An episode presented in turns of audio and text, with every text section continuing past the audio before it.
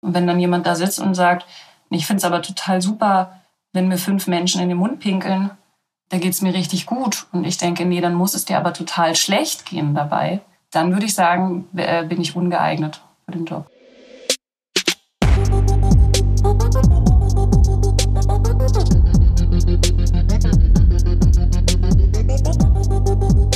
Facts and Secrets mit Fiona Fuchs und Hannah Secret.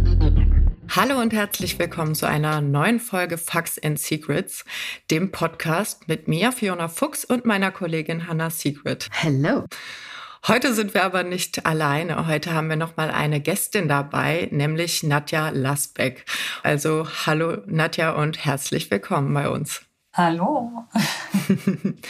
Erzähl doch mal gerne ganz kurz, wer bist du? Und dann können die Zuhörerinnen vielleicht einen Eindruck gewinnen, worum es heute in der Folge gehen wird. Ich bin Paar- und Sexualberaterin und Yogalehrerin.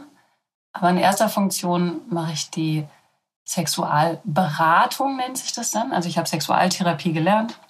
Genau, körperbasierte Therapie. Ich mache Workshops, Gruppen, Einzel, Paar. So, damit verbringe ich meine Zeit. Du sagst, du hast Sexualtherapie gelernt. Wie kann man sich das vorstellen? Wie ein Studium oder wie eine Ausbildung? Es ist eine Fortbildung an sich. Das heißt, ich habe ähm, im Sozialwesen schon meine Wurzeln und über ganz viele Umwege, die viel auch mit Sexualität und Sexarbeit zu tun hatten, bin ich dann bei der Fortbildung, die nennt sich beziehungsdynamische Sexualtherapie. das heißt, es ist also ähm, an Paaren orientiert. In der klassischen Sexualtherapie ist es so, dass man auch sagt, es gibt pathologische Probleme, die hängen nur mit einer Person zusammen. Und diese Person trägt die so in ihrem Leben mit sich rum quasi. Und in der beziehungsdynamischen Sexualtherapie gehen wir aber davon aus, dass es grundsätzlich nur an dieses Setting, was ich mit diesem anderen Menschen habe, gebunden ist und bei einem anderen Menschen wiederum andere Sachen oder es liegt in der Vergangenheit. Genau, und dann sind das zwei Jahre, wow. die man sich damit beschäftigt. Das klingt total interessant auf jeden Fall und ich glaube, dass man ziemlich viel über die Menschen dann lernt, über sich selber auch lernt. Mhm. Was denkst du, Nadja, was muss man dann als Person mitbringen, wenn man jetzt selber interessiert ist vielleicht an diesem Job? Also was hast du so für Know-how in deinem Werkzeugkoffer? Was dich dazu gebracht hat oder was muss man als Mensch darstellen sozusagen, um da so auf die Bedürfnisse eingehen zu können? Ich glaube, das ist ja natürlich, es gibt ganz viele verschiedene Zielgruppen, nenne ich es mal. Das heißt, es gibt, gibt so ganz viele verschiedene Voraussetzungen, die man haben kann. Aber ich glaube, gut ist es auf jeden Fall, wenn man einen freien Umgang mit Sexualität hat, ob das jetzt gelebt oder verbal. Also beides, glaube ich, ist ganz wichtig. Im besten Fall, ja, hat man sich auch schon mit der eigenen Sexualität ein bisschen intensiver auseinandergesetzt. Das gibt's nämlich auch. Das ist in meiner Fortbildungsgruppe passiert. Da gibt's dann auch mal einen Menschen, der die sich einfach noch nicht damit auseinandergesetzt hat und dachte, ach, das mache ich mal und dann plötzlich merkt, nee, aber eigentlich ich kann nicht mal ficken sagen. Und da werde ich schon rot. das funktioniert dann nicht. Also das ist eben das ist schon so eine ganz wichtige Voraussetzung dann generell würde ich sagen, wenn man therapeutisch arbeitet, ist, dass man tatsächlich ganz gut mit sich selbst aufgeräumt haben muss. Also man muss auch wirklich sich viel mit dem eigenen Mist auseinandergesetzt haben, weil ich würde persönlich behaupten, es darf überhaupt zu gar keiner Wertung kommen. Also egal wer, wer vor mir sitzt, ich, ich mhm. glaube, das darf nicht passieren, dass ich jetzt sage, ich habe so mein ethisch-moralisches Bild und das muss jetzt der andere erfüllen. Wenn er es nicht macht, dann sage ich, nee, das geht gar nicht finde ich eine ganz wichtige Voraussetzung, dass ich mir alles grundsätzlich so anhöre, wie der Mensch mir gegenüber das präsentiert und das erstmal auch so annehmen kann und alles so glauben kann, was dieser Mensch sagt. Also es gibt ja viele, die haben ein bestimmtes Menschenbild und wenn dann jemand da sitzt und sagt, ich finde es aber total super, wenn mir fünf Menschen in den Mund pinkeln, ähm, da geht es mir richtig gut. Und ich denke, nee, dann muss es dir aber total schlecht gehen dabei dann würde ich sagen, äh, bin ich ungeeignet für den Job. Mhm. ja. Jetzt hast du eben schon kurz äh, verschiedene Zielgruppen mhm. angesprochen. Was würdest du denn sagen, was ist so, hast du eine Hauptzielgruppe oder kommen da wirklich ganz verschiedene Menschen zu dir? Grundsätzlich kommen natürlich total verschiedene Menschen. Jetzt ist es aber so, dass ähm, so reime ich mir das zusammen. Also die Menschen, die bei mir landen letztendlich, sind dann aber doch eigentlich alle zwischen Anfang 20 und Ende 30. Wirklich der allergrößte Teil. Mhm. Ähm, ich würde vermuten, dass das eben auch damit zusammenhängt, dass man dann ja recherchiert, zu wem man da geht und dann hat man irgendwo ein Bild auf der Internetseite gesehen und von dem fühlt man sich angesprochen oder nicht. Und ich glaube, mein Bild ist weniger ansprechend für die über 50-Jährigen, die jetzt ihre ersten Enkelkinder bekommen und eben aus der Generation kommen, in der man dann auch nicht ficken wagt, auch nicht in der Therapie. So, ja, das heißt, und wahrscheinlich auch gar nicht über das Thema Sex redet. das ist sowieso sehr auch interessante Frage. Kommen die überhaupt? ja. Zu mir jedenfalls nicht, so das weiß ich. Genau, dann habe ich auch immer mehr Frauen als Männer. Das finde ich auch deutlich. Ich habe mehr mit den Themen ähm, offene Beziehungen, Polyamorie zu tun. Das sind alles Sachen, die ich, glaube ich, so gar nicht konkret nach draußen gebe als Information, aber es kommt einfach. Ich glaube, das ist aber auch eine Generationensache eben. Das ist ein aktuelles Thema für ganz viele. Und dann ist es aber auch so klassischerweise, und das geht, glaube ich, auch all meinen Kollegen so, womit man dann doch am allerhäufigsten zu tun hat, sind Menschen, die in längeren Beziehungen sind und keinen Sex mehr haben oder viel weniger, als sie sich wünschen würden. Mhm. Wir haben vorhin schon so ein bisschen darüber diskutiert, als du noch nicht dabei warst. Und da ist mir die Frage so aufgekommen, hast du vielleicht auch so Missbrauchsopfer oder sowas schon mal gehabt? Also jemanden, der auf eine Art und Weise negative Erfahrungen machen musste in dem Bereich und zu dir kommt, um sich wieder zu öffnen und wieder einen Zugang zu bekommen? Ja, also ich glaube, die hat man auch in den allermeisten Fällen dabei. Und häufig ist es aber auch so, dass die nicht primär mit dem Thema kommen. Also mhm. das kann echt gut sein, dass man beginnt mit einem Paar zu arbeiten und dann über den Zeitraum, den man mit dem Paar arbeitet, in der x-ten Sitzung, kommt dann zum ersten Mal eine Missbrauchserfahrung zur Sprache. Und dann macht man nochmal Einzelsitzungen mit der Person, die den Missbrauch erlebt hat. Das ist relativ häufig, ja. Aber mhm. ich glaube, für so die gezielte Arbeit mit dem Missbrauch, also wenn Klientinnen oder Klienten sich das vornehmen, ich möchte jetzt an diesem Thema arbeiten, an dem Trauma arbeiten, dann suchen die, glaube ich, nicht als erstes die Sexualtherapie auf. Tatsächlich. Also meine Erfahrung ist eher, dass die dann eher zur Traumatherapie gehen. Ist auch häufig so, dass ich Klienten das dann auch empfehle. Also wenn wir jetzt da sind, dass man dann doch nochmal gezielt eine Traumatherapie aufsucht weil man da in anderen Händen ist. Die sind anders sensibilisiert auch nochmal. Natürlich habe ich auch, genau, meinen Werkzeugkasten, wenn es um Traumata geht.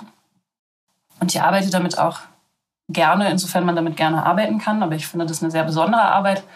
Aber ich merke auch, da gibt es Grenzen, wo die Menschen besser aufgehoben sind bei jemandem, der sich wirklich ausschließlich damit befasst. Mhm. Ja, guter Punkt. Gut, dass du es schon sagst. Wir hätten uns nämlich noch gefragt, ob es auch Menschen gibt, denen du nicht helfen kannst. Und das sagtest du ja gerade selber, dass du mhm. sie dann ja weiter schickst. Also du wirst wahrscheinlich niemanden nach Hause schicken und so, nee, sorry, da kann ich dir jetzt nicht ja. helfen. Also du gibst dann immer eine Empfehlung ab, wie, wie äh, geholfen werden kann. Ja, nee, also ich schicke jetzt niemanden prinzipiell einfach weg. Das würde ich nicht machen, sondern ich gebe meistens sogar auch direkt andere Adressen mit, ähm, andere Ansprechpartner. Und wenn ich niemanden direkt kenne, dann gebe ich zumindest thematisch was mit, wo man sich dran wenden kann. Und dann gibt es natürlich prinzipiell auch Dinge, also wenn ich in einer Sexualtherapie plötzlich auf eine Psychose stoße, was unwahrscheinlich ist und auch bis jetzt noch nicht passiert ist, aber angenommen, es würde passieren, da wäre natürlich auch eine Grenze erreicht. Also da braucht es dann auch eine begleitende medizinische Betreuung. Das heißt, da bin ich dann komplett raus. Also ich mache ein bisschen Gesprächstherapie und Körper und vielleicht ein paar systemische Elemente, aber ich bin nicht ausgebildet, um jetzt mit den handfesten Psychosen zu arbeiten. Jetzt hast du gerade schon ganz toll gesagt, dass es Grenzen gibt. Jetzt würde mich ja mal interessieren, was hast du denn so wirklich miterlebt, wo du gesagt hast, okay, halt, stopp, bis hierhin und jetzt geht's nicht weiter. Also klar, Psychosen, das ist so das eine, aber ich denke da gerade so vielleicht an spezielle Fälle. Gibt es da irgendwas, wo du sagst, hui, also selbst da war ich mit meinem Latein am Ende? Hm, Also es passiert tatsächlich häufiger mal, dass man in der Sitzung einfach da sitzt und so eine Pause hat, in der man erstmal graben muss und denkt, oh, was mache ich denn jetzt damit eigentlich? Ich begrüße das immer, so eine Situation, muss ich zugeben. Weil ich glaube, dass auch in der Zeit, in der ich gar nicht weiter weiß, wahnsinnig viel passiert. Mhm. Also es ist therapeutisch wirklich total wertvoll wenn ich mal nicht weiter weiß und wir einfach ein bisschen Stille haben. Weil ja meistens die Klienten auch für sich selbst arbeiten, das ist ganz schön. Die fangen das dann oft selbst auf und geben Antworten auf ihre eigenen Fragen. so konkret kann ich mich gar nicht erinnern, nee, dass es da jetzt irgendwas gab, wo ich so dachte, oh Gott, was denn jetzt los? Weil ich glaube, genau, also wenn die Leute so richtig krasse Fälle haben, dann, dann gehen die erstmal den, den ähm, klassischen Weg, dass sie erstmal zum Hausarzt gehen. Der Hausarzt, der kann die nur überweisen an einen Analytiker, an einen Verhaltenstherapeuten. So, also die landen da einfach woanders, glaube ich, wenn die so A gesagt haben, was natürlich äh, passiert, ist so die dubiosen Anfragen. Die gibt's halt häufiger, ne? wo man schon im Vorfeld in der E-Mail schon weiß, ah ja, da werde ich die Kamera öffnen, da masturbiert jemand. Oh. also wie bei uns quasi. Ja, ja genau. Das gibt es halt, ne? Und da gibt es dann viel hin und her vorher. Und dann weiß man schon, okay, wenn es jetzt so lange gedauert hat und es noch nichts passiert, dann geht es auch nicht um eine Therapie.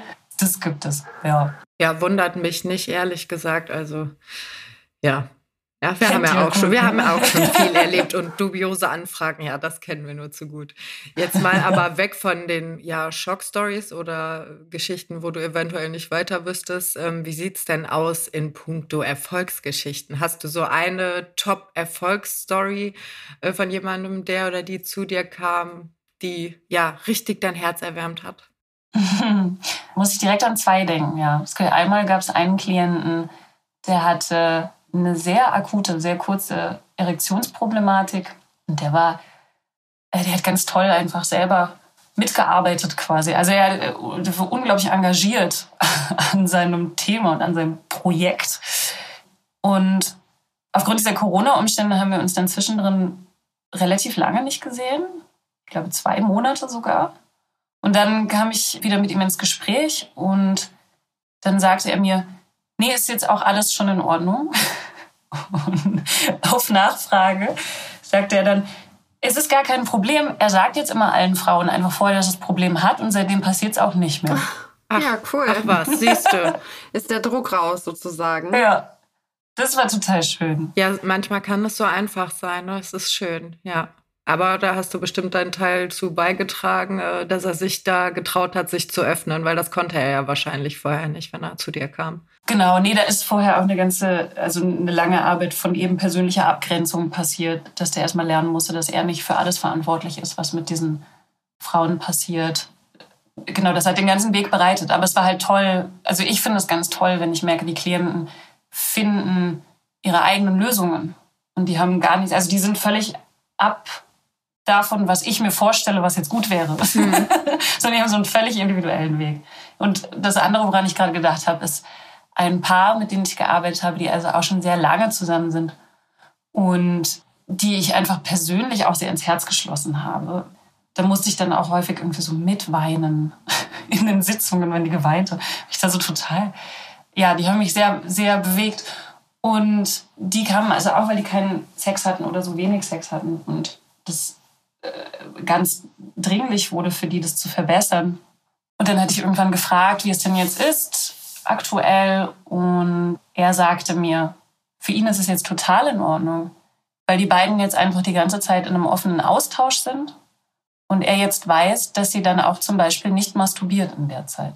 Ach so. Und deshalb stört es ihn jetzt gar nicht mehr, weil er, weil er quasi jetzt differenzieren kann, es geht nicht um ihn, sondern sie möchte einfach allgemein nicht. Sie ist jetzt nicht in der sexuellen Phase quasi.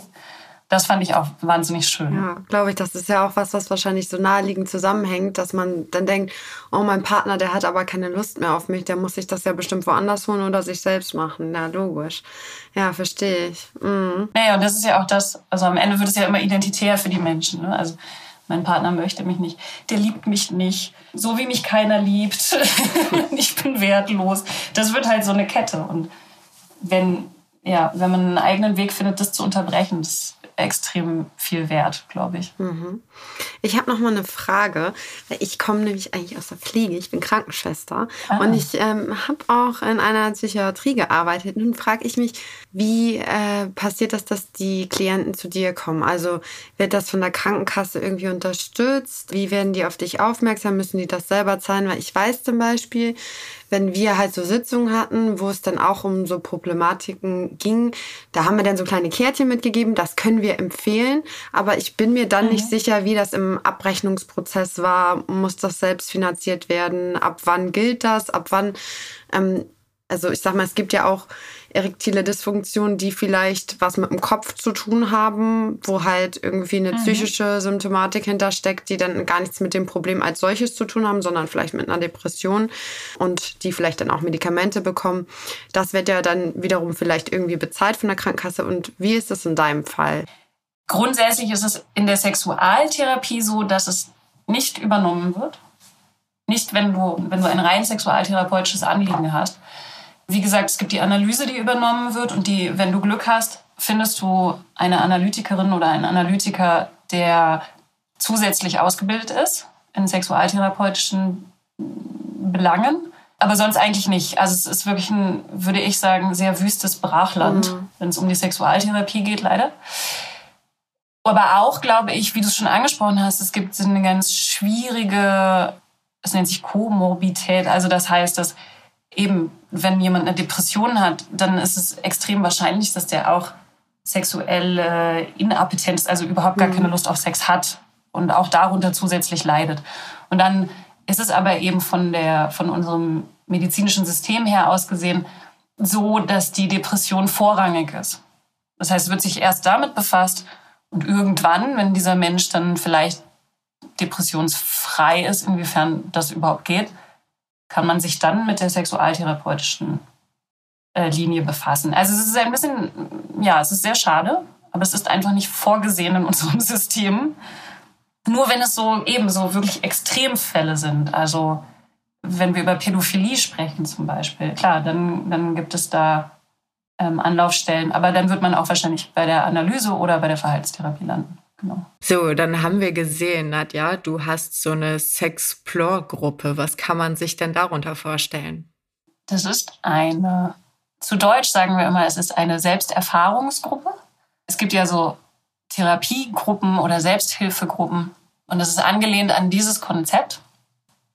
Aber weil wir das eigentlich gar nicht so problematisch sehen wollen, nennen wir es dann lieber eine Selbsterfahrungsgruppe, weil äh, wir gar nicht Menschen ausschließen wollen, die gar keine Probleme haben, sondern die einfach interessiert sind am Thema Sexualität, was gehört dazu, genau, und so ein bisschen like-minded people finden wollen auch. Wie viele Menschen, merke ich auch, haben ein Problem, sich äh, vorzustellen, was da überhaupt passiert.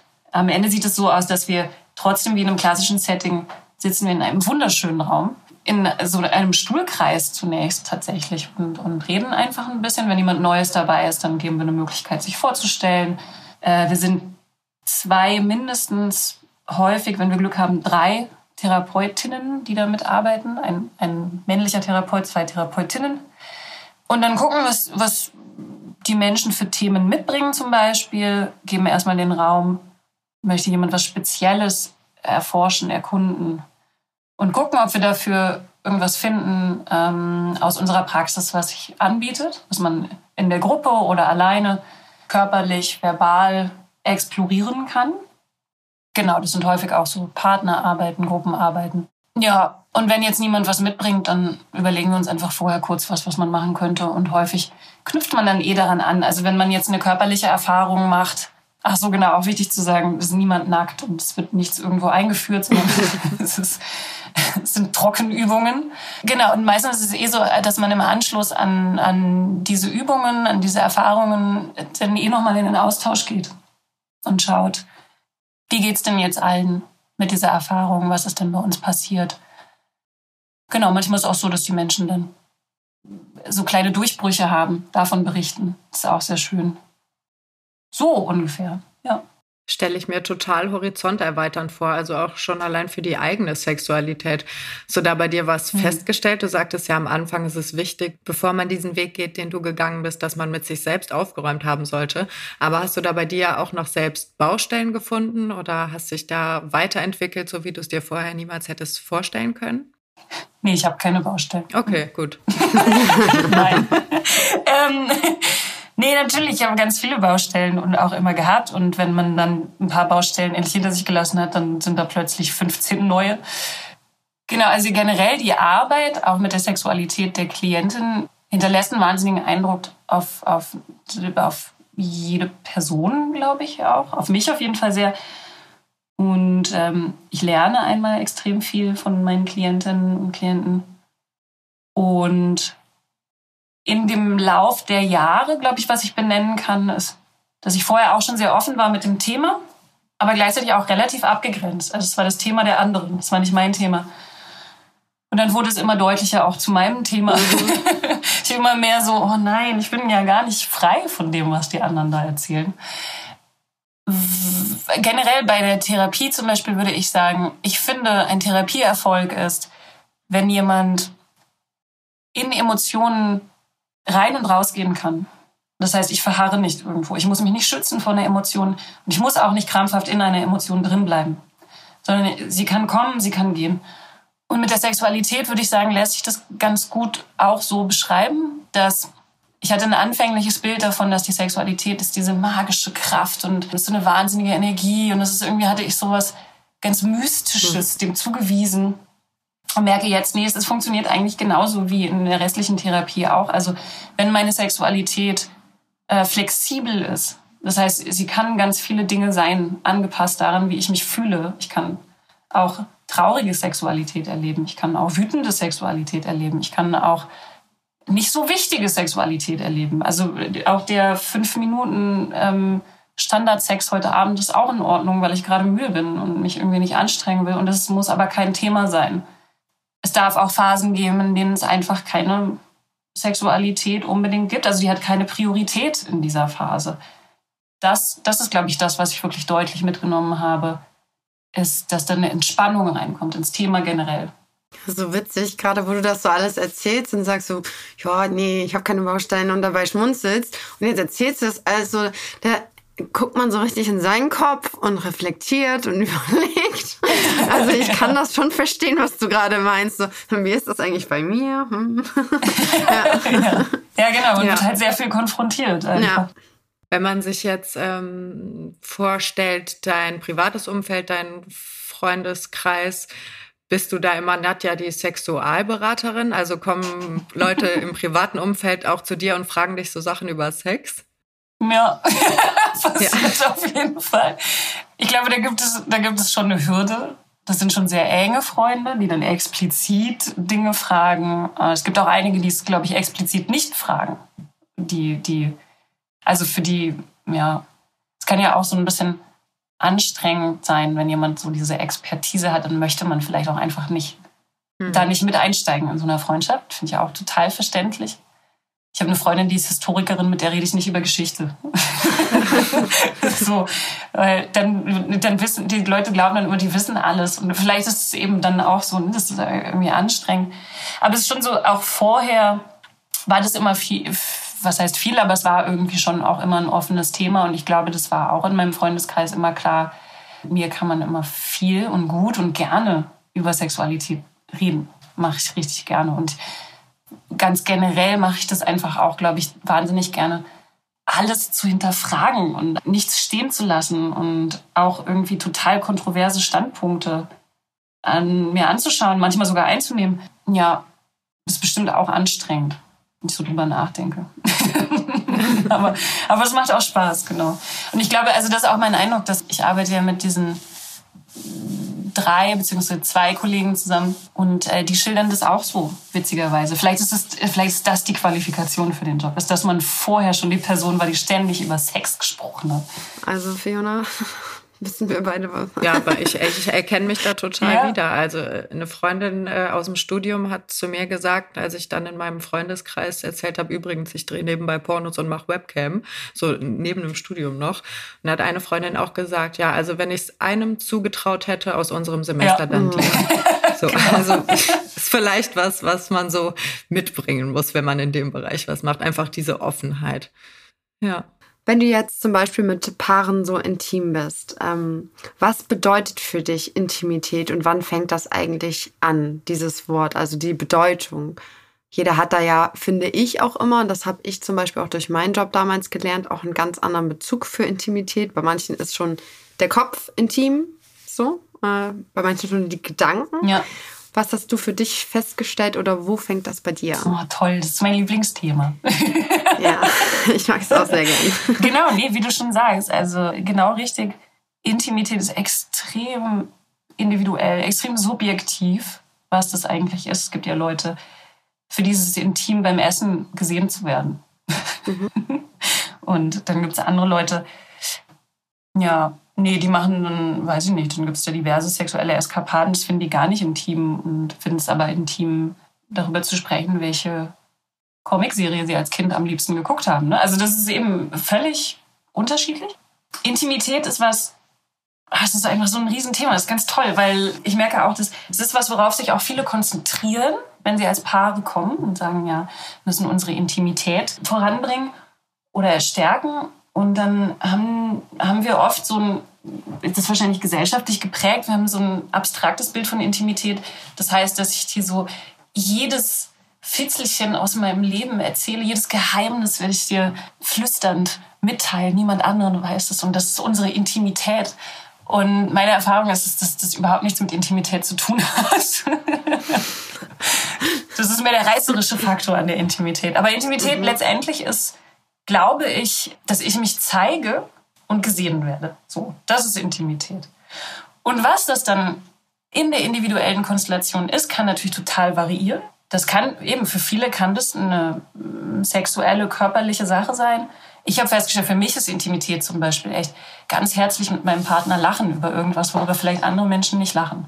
Das Gefühl, dann sind wir extrem intim. So, das, das kann jede, jede sexuelle Handlung wahrscheinlich sogar fabelhaft ersetzen in dem Moment. Und äh, ich versuche dann Intimität so ein bisschen wegzubringen von dem, was wir uns erzählen, ein bisschen hin zu dem, was wir so miteinander erleben quasi. Also ich finde, das ist auch so eine mm, Workshop-Reihe von mir, die mir sehr am Herzen liegt, in der wir uns mit Intimität auseinandersetzen, ohne dass wir reden.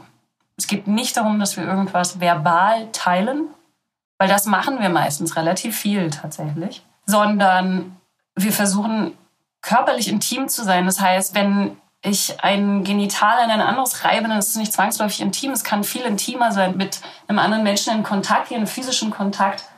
Und einfach mal versuche dabei frei zu sein. Und gucke, was, was ist denn mein Impuls, ohne dass ich versuche, was Nettes zu machen, ohne dass ich versuche, was zu machen, was für den anderen gut ist, ohne, wenn ich das alles wegnehme, was passiert denn dann eigentlich?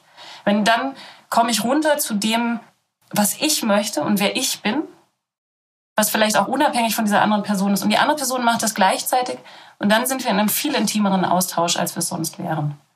Oder ich gucke mir die Grenzen an meiner Intimität. Also vielleicht kann ich total viel Schnucki, Schatzi säuseln und mich ganz viel lieb streicheln und habe aber eine wahnsinnige Angst davor, in so einen Konflikt zu gehen.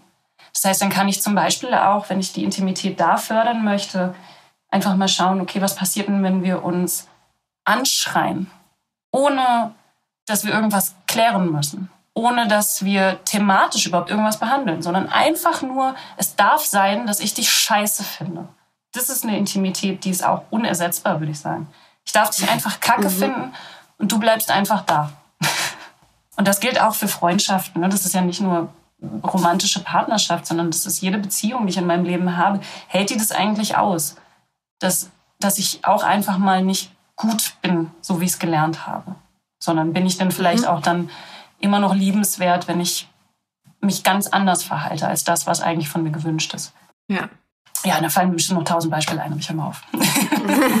ja, hast du auch perfekt umschrieben, finde ich. Also ich finde, also ich fühle das total, weil zu mir sagen zwar immer alle so, und das wird Fiona auch kennen, ja, komm, findest du das nicht irgendwie zu intim, dass du dich da nackt im Internet zeigst? Und dann sag ich immer so, ja, komm, ey, Adam und Eva weiß schon, nackt sehen eh alle Menschen gleich aus, ist für mich nicht intim. Ja. Aber das verstehen halt andere Menschen nicht. Und das beschreibt halt genau das, was du halt gerade alles gesagt hast. Intimität kann halt von bis sein und ist für mich auch was ganz anderes, als mich auszuziehen. Ja, ja. ja und das kennt ihr ja sicherlich auch, dass ich kann ja selber für mich auch zu einem bestimmten Grad entscheiden, was für mich intim ist. Ja. Also wenn ich mit meinem Partner intim bin, ist es ja was ganz anderes, als wenn ich vor einer äh, Kamera mich ausziehe. Das ist ja was völlig anderes. Mhm. Also weil ja auch die Verhältnisse ganz anders sind. Oder zumindest habe ich das so kennengelernt. Ich habe jetzt kein Cam Camming gemacht, aber wenn ich Videos gedreht habe, das hat sich natürlich ganz anders angefühlt, als wenn ich das mit einem tatsächlichen Partner mache, den ich total toll finde. Als wenn ich da sowas. Das ist ja ein, äh, am Ende ist es ja was künstlich hergestelltes. Selbst ja. wenn es auch authentisch ist, was ich da mache, ist es nicht der gleiche Austausch, den ich irgendwie mit anderen Menschen habe, mit denen ich mich eben intim fühlen möchte auch. Mhm. Oder ist es anders? Das habe ich mich nämlich auch schon gefragt. Weil meine, meine Erfahrung ist ja total, ist ja nur so meine kleine subjektive Erfahrung. Jetzt frage ich mich dann immer, wie ist denn das, wenn man das so auch länger und mehr macht? Habt ihr das Gefühl, dass das für euch auch einschneidender wird dann? Ja, also aus meiner Erfahrung kann ich sagen, hm, man entwickelt schon einen ganz anderen Bezug zu seinem Körper, zu seiner Körperwahrnehmung und auch zu der Definition, was für einen selbst halt Intimität bedeutet. Also das merke ich bei mir. Ich war immer ein offener Mensch, habe ich ja eben schon angedeutet so. Ich habe mich auch, also ich habe mich nackt auch jetzt nie unwohl gefühlt wirklich. Es ist natürlich noch mal was anderes, wenn du halt im Internet für jeden Menschen auf der Welt wirklich äh, alles von dir preisgibst. Also ich glaube, es ist halt äh, gerade für uns besonders wichtig, so auch seine eigenen Grenzen zu kennen oder kennenzulernen und darüber auch zu sprechen und die auch ganz klar und deutlich abzustecken. Bei uns ist es so, das weiß ich auch bei anderen Kolleginnen ganz weit verbreitet, dass wir ja täglich gefragt werden, ob wir auch Escort anbieten, ob man sich mit uns treffen kann, ob man sich auch mit uns drehen kann. So, und ich finde es halt ganz wichtig, so da seine Grenzen zu haben haben, um auch den Bezug zu seinem Körper, zu seiner Intimität nicht zu verlieren. Das war mir immer ganz wichtig, nur mit meinem Freund zu drehen, von Anfang an denselben Drehpartner zu haben, weil für mich wäre es so, wenn ich jetzt mit einem anderen Mann sowas vor der Cam machen würde, das wäre, ja, wäre mit meiner Intimität nicht vereinbar einfach. Also das ist zum Beispiel meine persönliche Grenze. Ja, ist bei mir eigentlich genauso. Ne? Wir sind da ja genau gleich in dem Modell quasi, drehen ja nur mit unserem Freund. Aber was ich auch noch viel wichtiger finde und das auch zum, zum Thema Intimität zu sagen, auf der einen Seite bist du Fiona und ich bin Hannah, aber wir haben dann, wenn die Cam aus ist und so, ein Privatleben, natürlich einen anderen Namen, weil niemand heißt Hannah Secret. Also sicher. Ja, so das mal zu sagen, so da fängt für mich ja auch schon Intimität an, zu sagen, das ist wirklich diese Kunstfigur, die ist greifbar für alle im Netz und jeder kann sich darauf einjiggen oder sonst was machen. Okay, stört mich nicht. Und sobald der Kasten aus ist, ist Schluss und ich gehöre meinem Privatleben, meiner Familie, meinem Freund und all denen, die mich halt anders kennen. Und so kann ich das auch perfekt trennen. Mhm. Mhm. Ja, was mich noch interessieren würde, Nadja, wenn das jetzt hier jemand hört, der oder die denkt, so in meiner Partnerschaft, da gibt's vielleicht auch so den einen oder anderen Punkt, den man mal vor einer neutralen Person besprechen könnte, wie zum Beispiel dir. Wie bringt man die Partnerin, den Partner denn dazu, ähm, ja, sich auch für Sexualtherapieberatung vielleicht mal zu begeistern und mal den, den ersten Schritt zu wagen? Also generell äh, würde ich immer sagen, wäre es natürlich optimal, wenn man seine Partnerin oder seinen Partner gar nicht erst überzeugen müsste. Aber ich weiß auch, dass es, da gibt es schwierige Themen. Ich glaube generell ist irgendwie, ich bin immer für Authentizität und Transparenz und erfolgsversprechend in partnerschaftlicher Kommunikation ist vor allem immer bei mir selbst zu bleiben. Also auch wenn ich das schon anspreche, dass ich dann ähm, nicht sage, ey, ich finde, du hast ein Problem, lass uns mal zu jemandem gehen, der sich damit auskennt, damit äh, die Person dein Problem heilen kann. Idealerweise sage ich, ey, ich leide unter der Situation, wie sie gerade ist. Und ich glaube, dass wir da beide was mit zu tun haben. So, nicht nur du und nicht nur ich. Und deshalb wäre es irgendwie total super, ähm, wenn da mal jemand hingucken könnte, der sich damit irgendwie gut auskennt oder wenn man einen neutralen Dritten dazwischen hat. Häufig ist auch so das, was ich auch in der, in der Beratung äh, als Argument anwende, auch wenn es sich mal verschärft und, und eine von beiden Klientinnen jetzt sagt, also so eine Haltung einnimmt, in der ist jetzt der die andere irgendwie kaputt und muss jetzt heile gemacht werden, dann sage ich auch immer gerne, na gut, jetzt seid ihr aber zu zweit hier. Und ihr seid ja auch zu zweit in der Beziehung. So. Mhm. Das heißt, entweder ihr seid ein Team oder ihr seid kein Team. Und was auch dazu kommt, ist immer zu sagen, okay, ihr habt es bis hierhin versucht mit den Mitteln, die ihr kennt. Und ich bin mir sicher, dass ihr das ähm, mit allerbestem Gewissen und wirklich mit viel Muße gemacht habt. Jetzt gehen euch die Mittel aus. Da ist es gut, wenn man mal jemanden fragt, was man anders machen kann. So. Und das ist auch das, glaube ich, was man in der eigenen Beziehung anbringen kann, zu sagen, okay, irgendwie sind wir jetzt mit unserem Latein am Ende, jetzt brauchen wir jemanden mit einem Lexikon. So. Ja, du hast das gerade schon angeschnitten. Was glaubst du denn, ähm, wenn es in der Partnerschaft, wenn es an irgendeiner Stelle halt hakt, ist das immer ein subjektives Empfinden von einer Person. Also wenn denn das Sexleben in der Partnerschaft zum Beispiel unzufriedenstellend ist oder der Sex, liegt das an einer Person oder hat das immer mit der Paardynamik zu tun? Also ich sag immer Paardynamik. ich glaube ich bestimmt. Mir fast gedacht. ja, ich, ich denke, es gibt bestimmt sehr seltene Fälle, in denen ist das eine Person tatsächlich. Ich glaube, ganz hilfreich ist, sich die Frage zu stellen, ist es was, was ich aus anderen Partnerschaften schon kenne? Dann hat es wahrscheinlich mehr mit mir zu tun als mit, meinem, mit meiner Partnerin oder meinem Partner. Oder ist es was, was jetzt hier in dieser Dynamik zum ersten Mal aufgetreten ist? Häufig ist es aber so, dass sich vielleicht sogar beide in der Partnerschaft die Frage beantworten können mit, okay, ich kenne das schon aus anderen Partnerschaften. Weil häufig ist es so, dass wir die gleichen Konflikte immer wieder durchleben und vielleicht auch unbewusst ein bisschen aufsuchen, um einfach irgendwann da mal was zu klären. Ich gehe auch davon aus, dass wir diese Grundkonflikte auch schon mitbringen. Das ist dann diese Tiefenpsychologie, ne? dass ich irgendwie, ich mhm. habe Konflikte aus meiner Kindheit und die versuche ich, Zeit meines Lebens versuche ich die irgendwie zu bearbeiten und aufzulösen. Und deshalb habe ich da immer wieder Muster, die immer wieder auftauchen in meinem Leben. Und glaube ich auch persönlich, dass die nicht weggehen unbedingt, sondern dass man unterschiedliche Herangehensweisen findet und eben dann auch, es wird entweder wird es ein entspannteres Thema oder es wird ein immer stressigeres Thema, je nachdem, wie viel ich bereit bin, mich damit auseinanderzusetzen. Mhm. Genau, aber es passiert natürlich in der Praxis ziemlich häufig tatsächlich, dass Paare kommen und sich schon so informell darauf geeinigt haben, dass einer eigentlich kaputt ist und der andere kommt nur mit. Leider. Mhm. Das muss man dann immer so ein bisschen aufarbeiten. Und das ist auch was, genau, wo ich auch immer denke, das wäre irgendwie schön, wenn die Leute das schon für sich auch vorher schon mal klar bekommen würden, es funktioniert so nicht. Also wenn, also wenn ich davon ausgehe, dass zum Beispiel ein Partner ist extrem übergriffig in irgendeiner Art und Weise, dann weil der andere Mensch hat das passieren lassen. So, man hat nie eine vollständige Opferrolle in dem, was passiert, sondern wenn ich in einer Partnerschaft bin und die existiert schon über eine Weile, dann habe ich immer was damit zu tun. Ich kann natürlich sagen, okay, der andere hat jetzt irgendwie das tiefergehende Trauma und deshalb irgendwie ähm, eine stärkere Präsenz in der Sache. Aber Fakt ist, dass ich bin nicht gegangen bis jetzt. Ich bin immer noch hier. Das heißt, ich habe es passieren lassen, ich habe es mitgemacht, dann muss ich mir angucken, warum denn eigentlich? Warum bin ich denn zum Beispiel über meine Grenze gegangen die ganze Zeit? Da muss ich dann wieder auch bei mir forschen. So, aber von außen betrachtet kann man natürlich schnell den Eindruck bekommen, nee, da ist jetzt einer volles Schwein und der andere leidet einfach nur darunter. Es ist wie mit du bist schuld und der andere will sich das nicht eingestehen mit diesem Hin- und Hergeschiebe wahrscheinlich so, ne? Genau, genau. Das gibt es natürlich auch, ne, klar. Also oft sind auch einfach beide gegenseitig zeigen, womit ja. dem Finger der andere macht. Ja. Ja. Und das, da denke ich aber auch immer wieder, ich habe es irgendwo, das ist diese Küchentischpsychologie, aber ich fand es ganz schön, als ich irgendwo mal gelesen habe. Es ist nicht du gegen mich, sondern wir gegen das Problem. So. Ja. Und wenn ich das schaffe, diesen Switch, dann ist, glaube ich, echt kann nicht mehr so viel schiefgehen.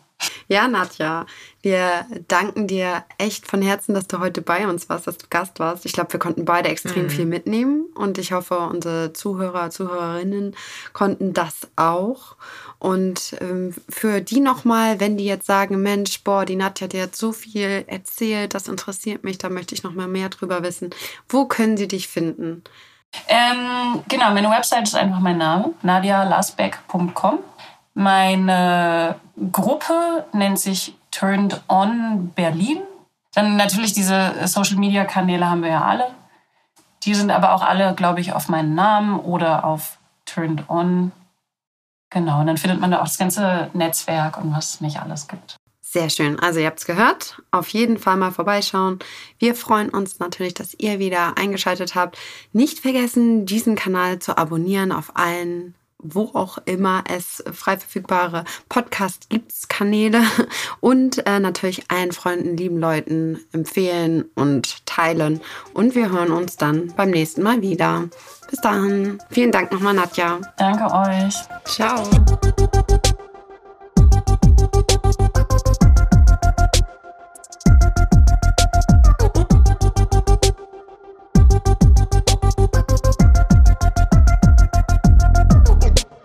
Facts and Secrets ist eine Produktion von 190p. Executive Producers sind Fiona Fuchs und Hannah Secret. Producerin Franziska Schill. Redaktionsleitung Sahar Esler. Sounds und Ton Leon Laguna de la Vera und Leon Sieland.